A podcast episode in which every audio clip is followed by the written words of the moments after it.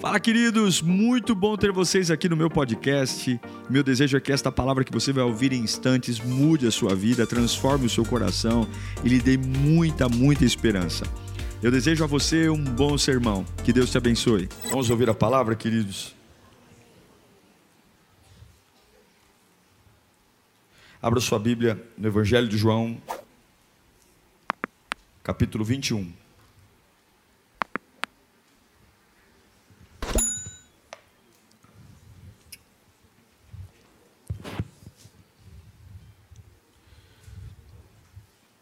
Evangelho de João, capítulo 21.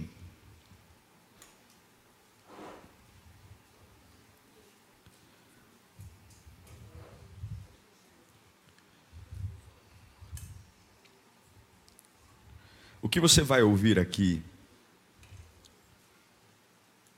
não é importante você só ouvir, mas é importante você entender. Nem tudo que a gente ouve a gente entende.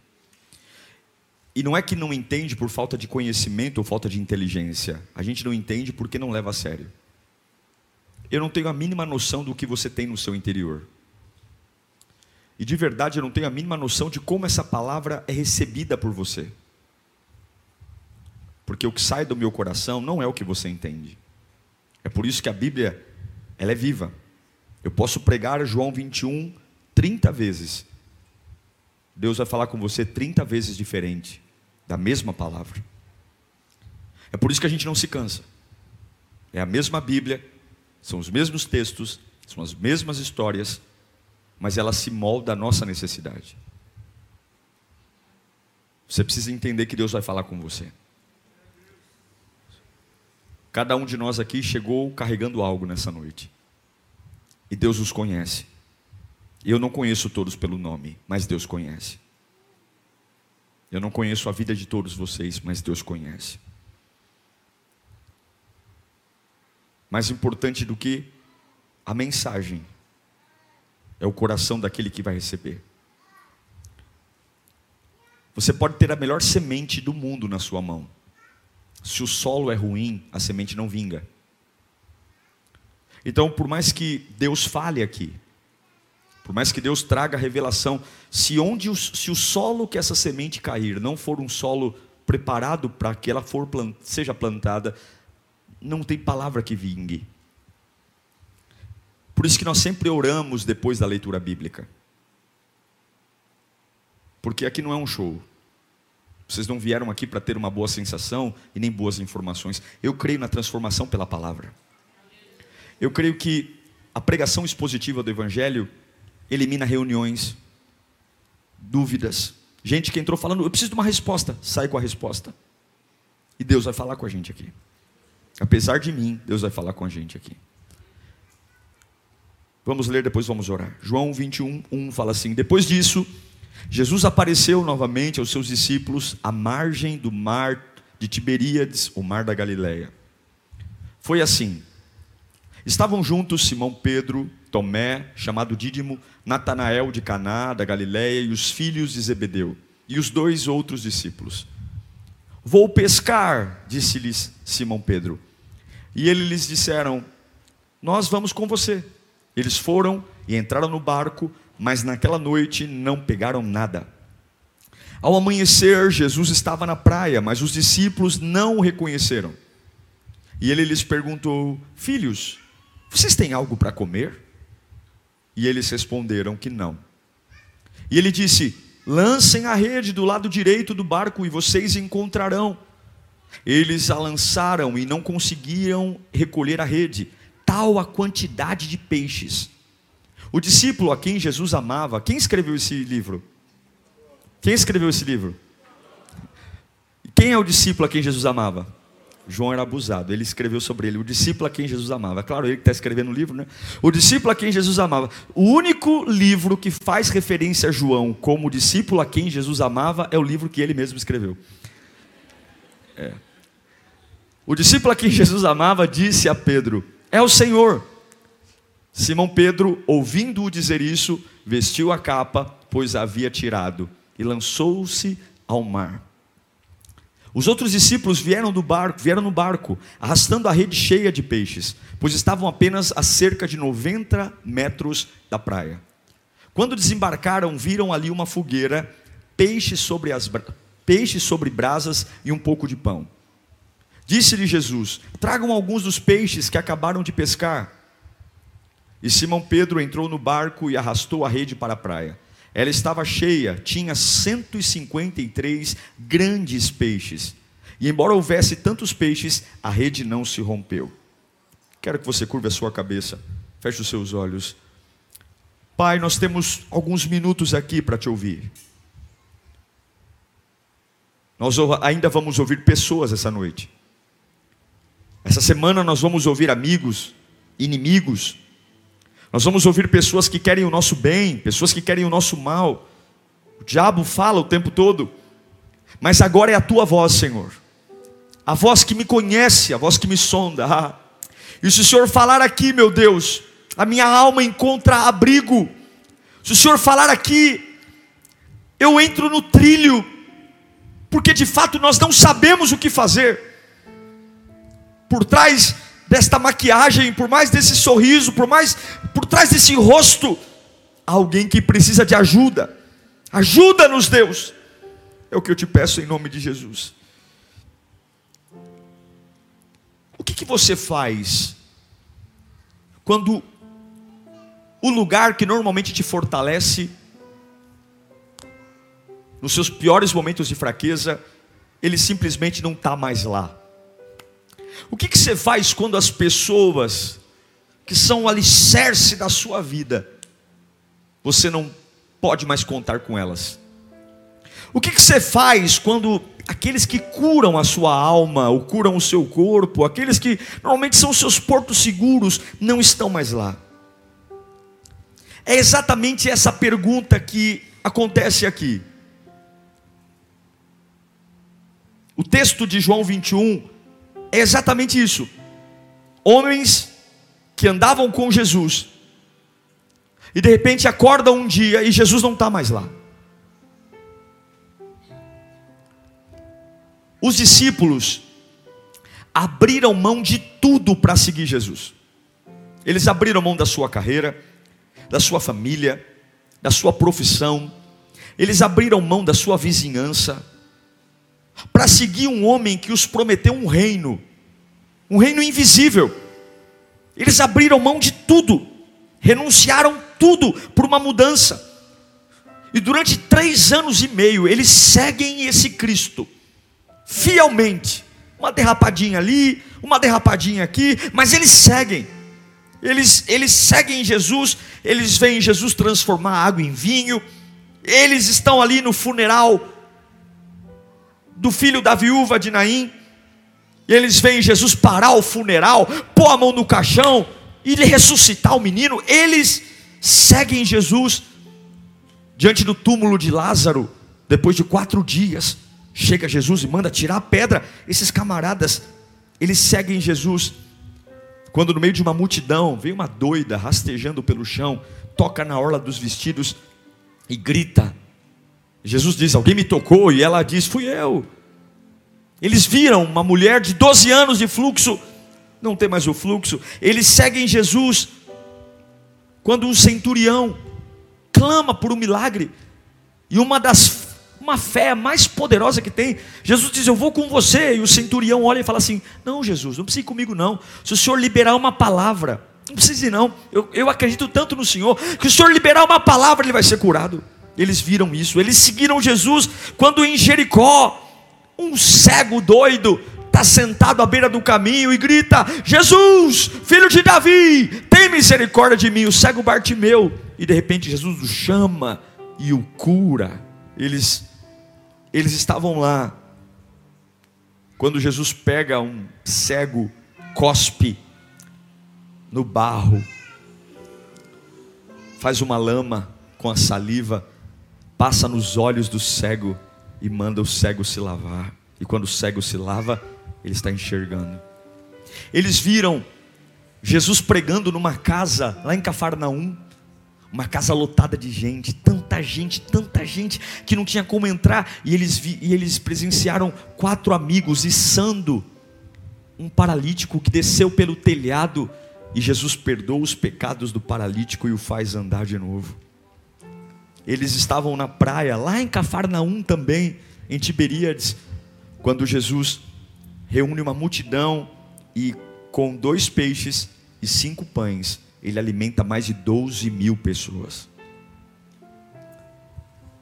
Eles andaram fielmente ao lado de Jesus. Mas quando Jesus foi para a cruz, eles enlouqueceram. Eles não aguentaram, porque o lugar da segurança não estava mais lá, o lugar da cura não estava mais lá. Como é que a sua fé reage quando Deus não faz como você espera? Quem você é quando o Deus que te promete segurança não está lá?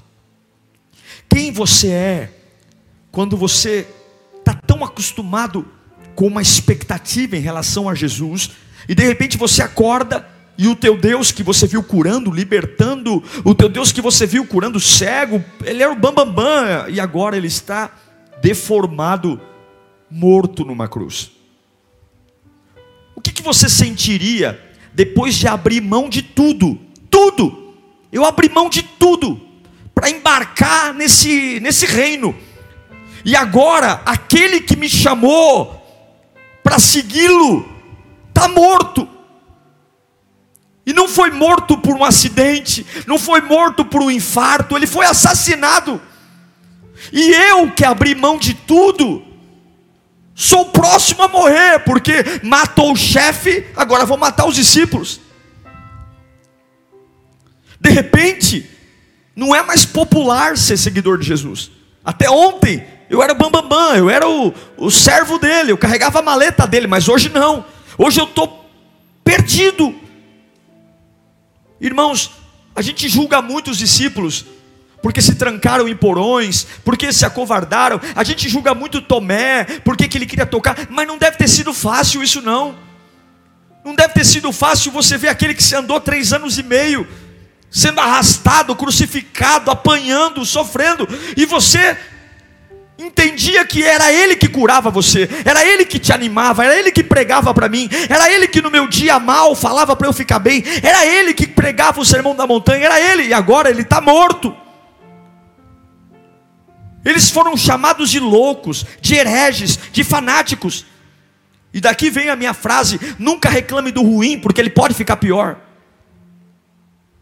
Num domingo pela manhã, tudo piora, e agora piorou ainda.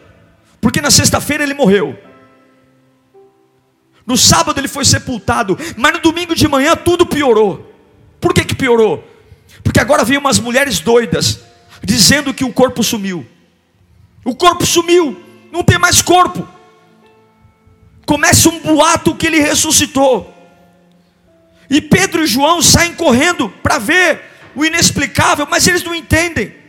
Eles estão confusos. Eles não entendem mais nada, ele está morto, ele está vivo.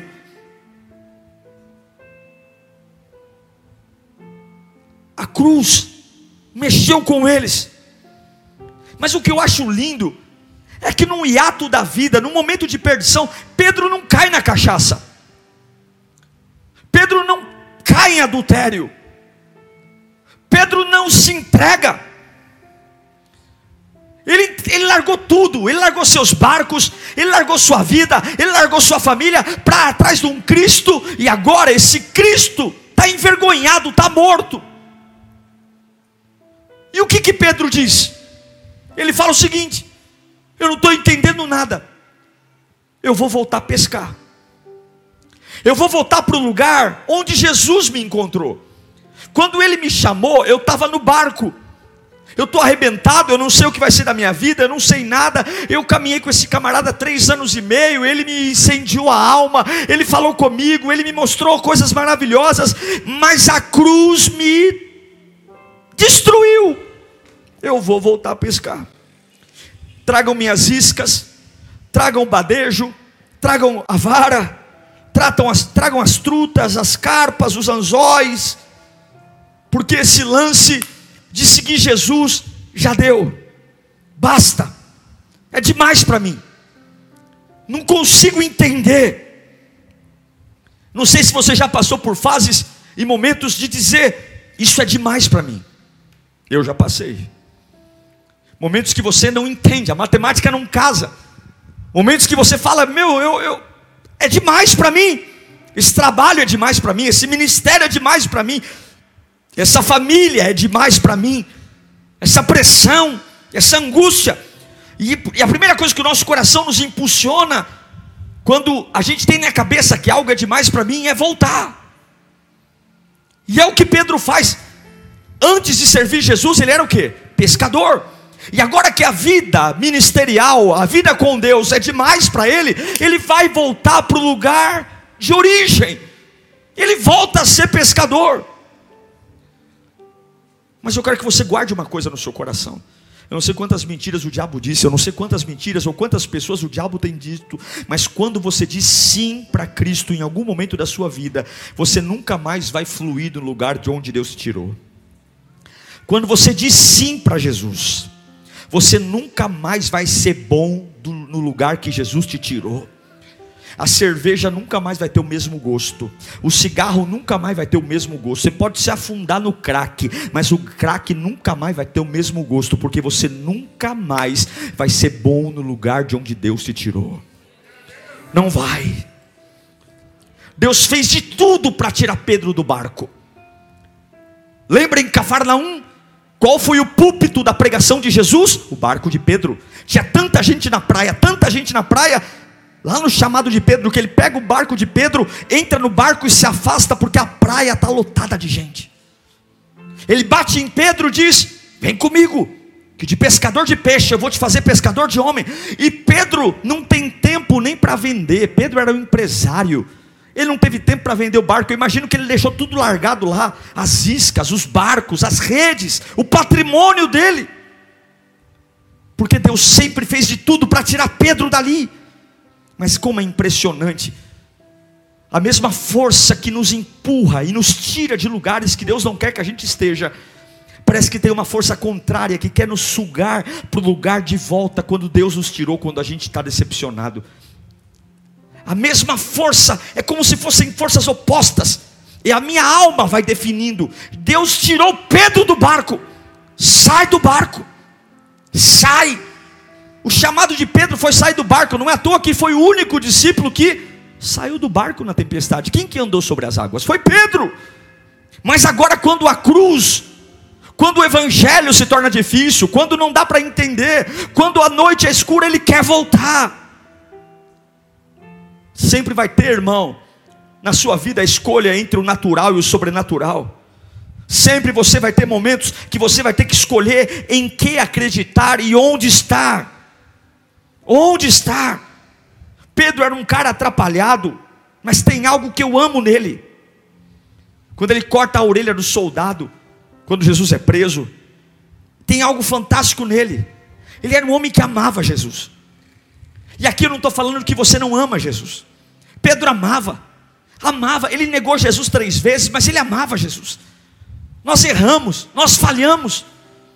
E essa palavra tem endereço para pessoas aqui porque Deus estão dispostos a pessoas, a buscar pessoas que têm algo que te surpreendeu e há uma força, mas Deus está trazendo você aqui hoje para lembrar que você não pode voltar. Não é porque a cruz não faz sentido que você vai voltar. Não é porque esse momento não se encaixa. E você já teve fases maravilhosas que você vai voltar. Porque Deus não pode te levar para o sobrenatural. Se você quiser ser bom no lugar que Deus já te tirou de lá. No meio da frustração, Pedro diz: Eu vou voltar a pescar. Porque é isso que eu sei fazer sem Jesus. É isso. É disso que ele fala: Eu sou bom. Antes de servir Jesus, eu ganhava minha vida pescando. Antes de servir Jesus, eh, eu, eu, eu, eu vivia sobre isso. Mas o mais engraçado que ele volta a pescar e ele passa a noite inteira e não pega um peixe.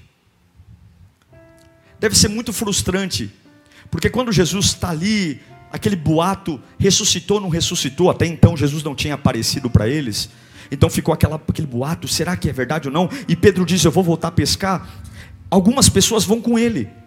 Alguns discípulos seguem ele. Talvez falamos, vamos seguir o Pedrão, ele era o mais velho de todos. Pedro devia ter uns 50 e poucos anos ali, 49, 50 anos, já era um senhor. E, e, os discípulos vão com ele. O João, que é um adolescente, vai junto. Vamos seguir o experiente Pedro, vamos seguir o experiente Pedro, vamos seguir. E talvez Pedro disse: Olha, gente, vamos se animar, vamos trabalhar, vamos lá. Olha, eu tenho, eu já pesquei um dia, já fui empresário da pesca um dia. Vamos lá, vamos junto, vamos, vamos pescar, vamos lá.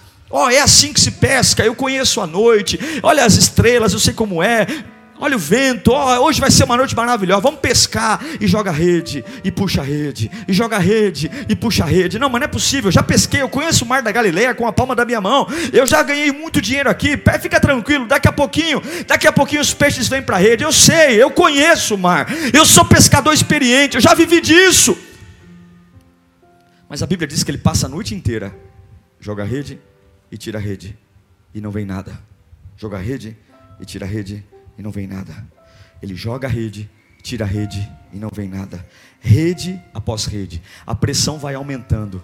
A pressão vai aumentando porque as pessoas estão cobrando. E aí, Pedro, você não é o pescador? E aí, Pedro, você não é o cara da pesca? Joga a rede e tira a rede e nada. A pressão vai aumentando. A pressão aumenta tanto que no texto bíblico diz que Pedro tira a sua roupa. Já viu aquelas pessoas que né? Tem aquele ditado, né? Tá nervoso? Tira a roupa e pisa em cima. Já viu esse ditado? Não? Nunca ouviu? Só eu que conheço esse ditado. Tá nervoso? Tira a roupa e pisa em cima. A Bíblia diz que Pedro estava nu no barco. Sabe quando você está nervoso, começa a dar calor? Sim ou não? Vocês não passam, vocês não são desse mundo, não? Vocês nunca ficam nervosos, vocês são tudo calmo, né? Trendi. Só eu que fico nervoso, né? Mas dá um calor, né? Dá um nervoso. A Bíblia diz que Pedro ficou nu no barco. Tamanha a frustração de voltar para um lugar que ele já foi muito bom na vida um dia e perceber que agora ele não sabia mais pescar. Não é que não tinha peixe, é que ele não sabia mais pescar. Não é embaraçoso quando você era bom em algo numa época da sua vida e você volta e você percebe que não é bom mais naquilo? Não deve causar vergonha quando você fala, me sigam que eu vou pescar. E de repente, eu já fui convidado para muitas pescarias de muito pescador famoso. E chega lá, se não for passar na peixaria na volta, a gente não tem nada para trazer. Não é engraçado ou não é constrangedor tentar fazer algo que Deus não quer que você faça? Escute aqui, ó. Todas as vezes que decepcionado você tentar fazer algo que Deus não quer que você faça, Deus vai te envergonhar. Todas as vezes que você, por conta de uma decepção, por conta de uma fase ruim, por conta de uma caminhada cristã, que você não entende o porquê das coisas e você querer fazer as coisas do seu jeito, você vai passar vergonha. Esta noite na vida de Pedro foi uma noite de vergonha. Foi uma noite que ele foi quebrado por dentro. Ele estava quebrado por fora e agora Deus o quebra por dentro. Mas eu quero dizer uma coisa para você. Muitas pessoas, quando você tentar voltar para uma vida velha, vão desistir de você. Muitas pessoas, quando você não conseguir entender os desígnios de Deus, vão lavar as mãos e dizer assim: ó, se vira.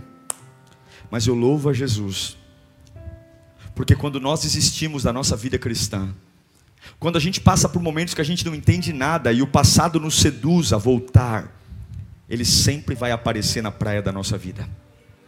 Eu quero dizer para você que o Deus que você está aqui servindo, que você veio buscar, quando você não entender, quando o evangelho não fizer sentido, quando dois mais dois não forem quatro, quando você falar, mas por que isso? Por quê? Por quê? Ele sempre estará na praia.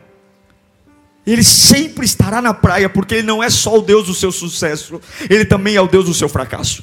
Ele não é só o Deus da sua saúde, Ele também é o Deus da sua doença. Ele não é só o Deus quando você é promovido na empresa, Ele também é o Deus quando você é mandado embora por justa causa.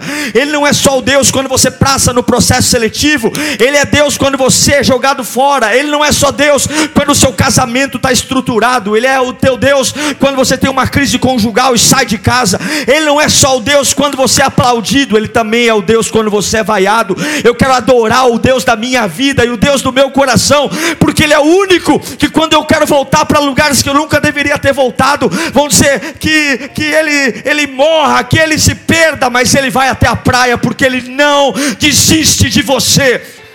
E eu sei que tem muita gente aqui que veio para esse culto quebrado, porque você está sendo tentado a voltar para lugares que Deus já te tirou está tentado a voltar a ter práticas que Deus já te tirou, está voltado a tentar pescar e a depender de fontes que Deus já te tirou. Há uma pressão danada, porque você diz: Eu já vivi de um jeito daquela forma, eu já, eu já consegui me sustentar daquela forma, eu sobrevivi, e Deus está te dizendo: Eu te tirei do barco para você não voltar mais. Eu sei que tem algo, alguém nessa igreja passando por algo terrível, e não se preocupe com quão terrível é o seu momento, Jesus está aí e Satanás vai ter que dar volta, porque Jesus está aí.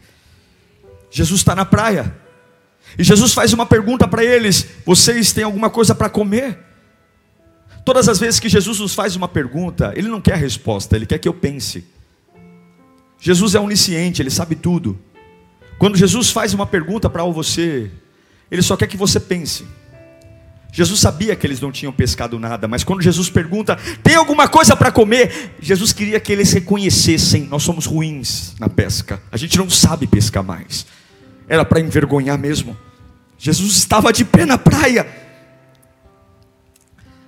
A decepção é tão grande. Jesus está ali, é o mesmo rosto, é a mesma voz, é o mesmo cabelo, é o mesmo olho, é a mesma boca, é o mesmo nariz, mas eles estão tão perdidos numa noite de fracasso, eles estão tão perdidos que eles não conseguem entender quem é Jesus que está ali. Ele não estava em espírito, ele estava ali. E não julgue eles, porque tem tantas vezes que Jesus fala com você e você não percebe. Não julgue os discípulos, quantas vezes ele fala com você e a gente não nota, porque a gente está tão frustrado e tão amarrado numa vida que a gente quer voltar.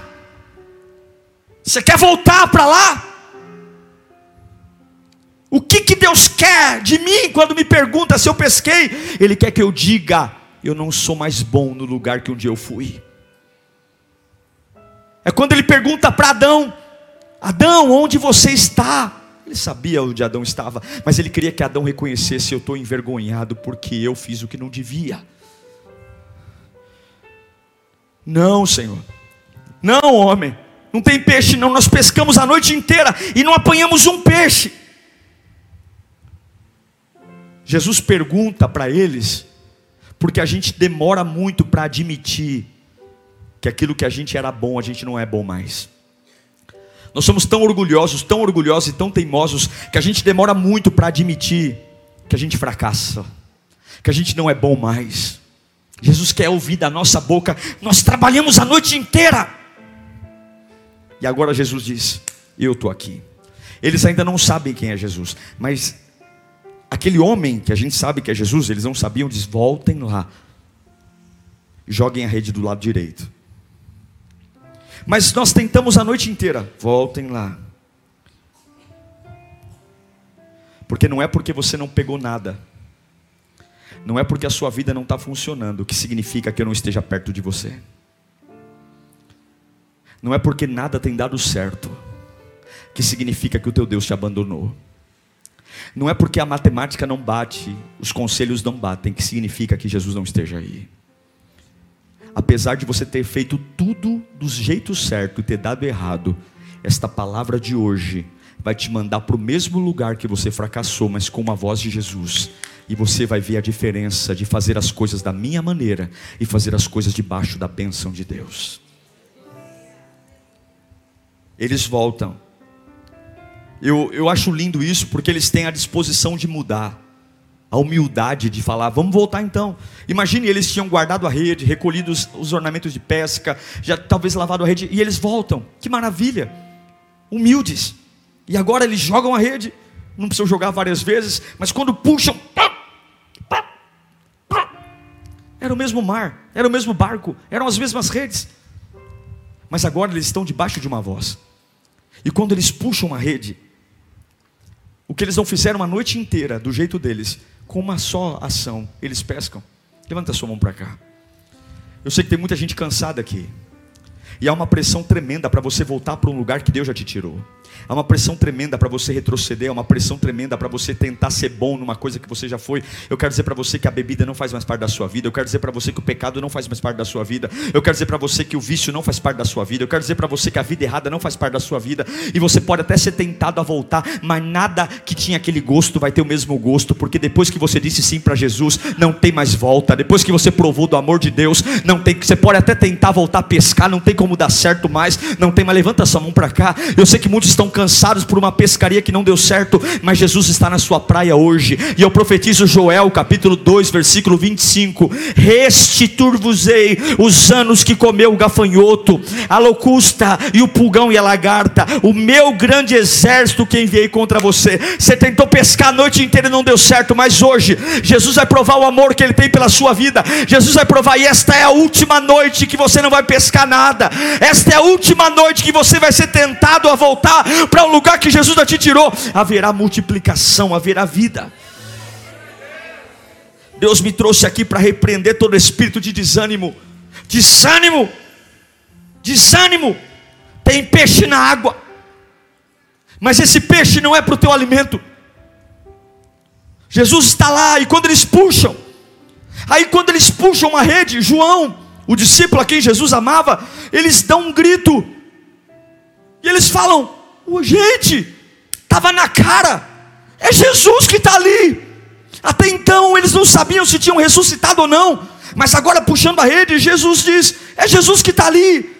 E talvez na cabeça de Pedro passou um filme, porque a última vez que ele viu Jesus, o que, que ele fez?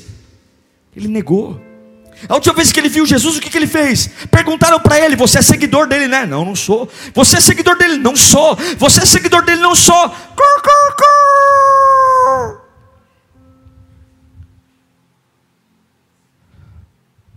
Todo mundo está puxando a rede, todo mundo feliz. Mas Pedro não está feliz. O barco está a 90 metros da praia. E Pedro tira os olhos dos peixes e volta os olhos para a praia. É como se ele falasse: Ele veio atrás de mim. Eu tentei voltar para uma vida velha. Eu tentei voltar para um lugar de onde ele me tirou. Mas ele veio atrás de mim. A Bíblia diz que Pedro pula na água. Os outros discípulos estão preocupados com a rede e Pedro vai a nado. Vai a nado. Porque ele sabe quem está na praia. Ele sabe quem está ali. Ele sabe que ele tinha tudo para voltar a ter a vida que ele sempre teve. Mas Jesus nunca vai nos permitir voltar a ser quem nós éramos. Ele sempre vai atrás de você. E quando ele chega na praia, não tem uma bronca, não tem um sermão. Porque talvez se eu fosse Jesus, talvez eu ia dizer: Você é um covarde, hein, Pedro? Você viu tanto milagre, você viu tanta coisa eu fazer, você é um covarde, você voltou para o lugar de onde eu te tirei. Pedro, você não presta para nada. Talvez se eu fosse Jesus, talvez se você fosse Jesus, nós daríamos um sermão em Pedro. Que papelão, hein, Pedro? Que papelão, hein? Eu disse que eu ia ressuscitar. Aqui você de novo, você é um fraco, mas sabe o que tem na praia? Jesus faz uma fogueira. Jesus assa um peixe. Tem 153 peixes na rede. Mas tem um peixe para Pedro comer. Porque quando Jesus manda você trabalhar para Ele, você não vai comer do peixe da sua mão, você vai comer do peixe que vem dele. Você vai entender que não é patrão que te sustenta, não é teu braço que te sustenta, tem peixe. Jesus chama Pedro, senta com ele e pergunta para ele: Pedro, você me ama? Pedro fica constrangido e diz: Senhor, eu te amo. Por que, que Pedro está constrangido? No grego tem três tipos de amor: ágape, fileu e eros. Para nós no português, amor é amor, mas aqui não. Quando Jesus diz, Pedro, tu me amas, Jesus usa o ágape. Quer dizer o seguinte, Pedro, você me ama incondicionalmente. E Pedro responde: Tu sabes que eu te amo, mas ele não responde te amo, ágape, ele responde fileu. Então Jesus pergunta: Pedro, você me ama incondicionalmente? E Pedro responde: O senhor sabe que eu te amo como um amigo. Porque Pedro sabia o que ele tinha feito. Aí Jesus pergunta de novo: Pedro, você me ama, ágape? Você me ama incondicionalmente? Pedro diz: A Bíblia diz que ele estava perturbado, diz: Senhor, tu sabes que eu te amo como um amigo. E aí Jesus percebe que Pedro não vai chegar no nível que Jesus quer. E aí o que Jesus faz? Pela terceira vez, Jesus pergunta: Pedro, você me ama como amigo? Porque já que você não consegue me amar como eu mereço, eu vou descer no nível que você consegue me amar. Pedro, você me ama como amigo? E aí Pedro chora e diz: Senhor, eu te amo como amigo. E Jesus diz: então apacenta as minhas ovelhas. Jesus diz: Eu estou devolvendo o teu ministério. Você não precisa voltar a pescar. É a última noite que você vai estar no barco. Depois desse dia, não existe nenhum relato na Bíblia de Pedro ter entrado num barco novamente. Depois desse dia, não existe mais nenhum capítulo na Bíblia que Pedro tenha colocado um pé no barco. Eu quero dizer que essa é a última noite sua em um barco. Jesus veio atrás de você hoje. Você tem tentado fazer coisas que você não deveria. Você tem tentado trazer para a sua vida práticas que você foi muito bom e você está surpreendido dizer só encontro vazio. E Jesus veio atrás de você hoje para devolver o seu ministério para devolver o seu chamado e para dizer para você: se você não consegue me amar como eu mereço, está tudo bem. Eu desço ao nível que você está preparado hoje, mas eu não vou abrir mão de você. Pedro, tu me amas, apacenta as minhas ovelhas. Larga esse barco, larga esse vício, larga esse desânimo. Eu estou aqui por tua causa. Se você entender o amor que Deus tem por você, se você entender que hoje é a sua última noite tentando ser bom em uma coisa que você nunca mais vai ser bom, Deus tem um caminho de delícias para você. Eu quero orar pela sua vida. Eu quero orar por você que entrou aqui nessa noite num conflito, tentando ser alguém que você não é mais para ser, tentando viver uma vida que não é mais para você ter tentando voltar para um lugar que você nunca deveria voltar. Nem sempre o evangelho vai fazer sentido. Nem sempre os cultos serão fervorosos. Nem sempre a gente vai ganhar uma batalha. No evangelho tem cruz. Tem fases de silêncio. Tem fases de vergonha. Tem fases de humilhação. Tem fases que o nosso Cristo parece derrotado. Tem fases que você vai dizer, nada faz sentido. E aí vem uma pressão. Volte a pescar. Larga tudo. Larga tudo, mas eu insisto, você nunca mais vai ser bom de onde Deus te tirou. Mas eu era o melhor traficante de drogas, vai voltar a traficar para você ver. Mas eu era o maior jogador vai voltar a jogar para ver se você é bom lá. Porque uma vez que você comer da mão de Deus, nenhum outro alimento te sustenta. Jesus veio buscar pessoas aqui nesta noite. Queria que você fechasse os seus olhos nesse instante. Liga teu pensamento no trono da graça. Você não vai mais abrir o bar. Você não vai mais fazer o que você fazia antes. Você não vai mais. Jesus veio te buscar. Jesus veio te trazer de volta. E eu declaro que hoje a sua vocação está sendo devolvida. O seu ministério, o seu chamado, os seus sonhos. E Deus te ama apesar dos nossos erros. Apesar de termos dito que não o conhecíamos, apesar de termos dito que nós não éramos seus discípulos, esta é a última noite sua tentando voltar a ser quem você era. Você vai sair desse culto diferente. Você vai sair desse culto renovado. Você vai sair desse culto entendendo que tem 153 peixes na sua rede, mas a tua comida não vem do teu trabalho, a tua comida vem de Deus. É Deus que te sustenta, é Deus que te fortalece, é Deus que te renova. Feche os seus olhos e comece a falar com Ele agora. Porque é a sua última noite com esses pensamentos que você tem tido. É a sua última noite com esses pensamentos de loucura. É a sua última noite com essa vontade, essa vontade de chutar tudo, essa vontade de quebrar tudo, essa vontade de retroceder. É a sua última noite. É a sua última noite com essa ideia maluca de desistir. É a sua última noite. É a sua última noite com esse anseio porque se você tentar fazer o que Deus te tirou, você vai ser envergonhado. Não há dignidade lá. Deus está aqui atrás de você.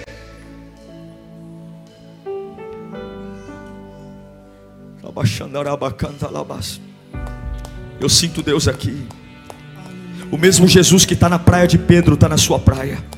Se você olhar com um pouquinho de atenção ali na praia, no meio das suas dores, tem alguém em pé olhando para você. No meio das suas crises, tem alguém em pé olhando para você. Oh, meu Deus do céu. No meio do seu vazio, no meio do seu cansaço, tem alguém em pé, tem alguém interessado em você. Muita gente não se interessa mais, muita gente não liga mais, mas tem alguém em pé olhando para você. Tem alguém que parou tudo para vir atrás de você. Ele acabou de ressuscitar. Ele acabou de ressuscitar, mas ele não vai continuar sem ir atrás de Pedro. Ele sabe o valor que Pedro tem. Ele sabe. Ele sabe o valor que Pedro tem. Pedro para muitas pessoas é um louco, para muitas pessoas é um sanguíneo, um colérico, mas Jesus sabe o valor que Pedro tem. O Jesus sabe o valor que Pedro tem. Pedro tem. Eu não sei o que o pai de Pedro pensava dele, o que a mãe de Pedro pensava dele. Eu só sei de uma coisa, o que Jesus pensava dele. E Jesus não abriu mão, Jesus não abriu mão dele não abriu. Jesus não vai abrir mão de você. Uau, eu tenho certeza que Deus falou com você. Tenho certeza que depois desta palavra, a sua vida não é mais a mesma. Peço que você também me acompanhe nas minhas redes sociais: Instagram, Facebook YouTube. Me siga em Diego Menin. Que Deus te abençoe.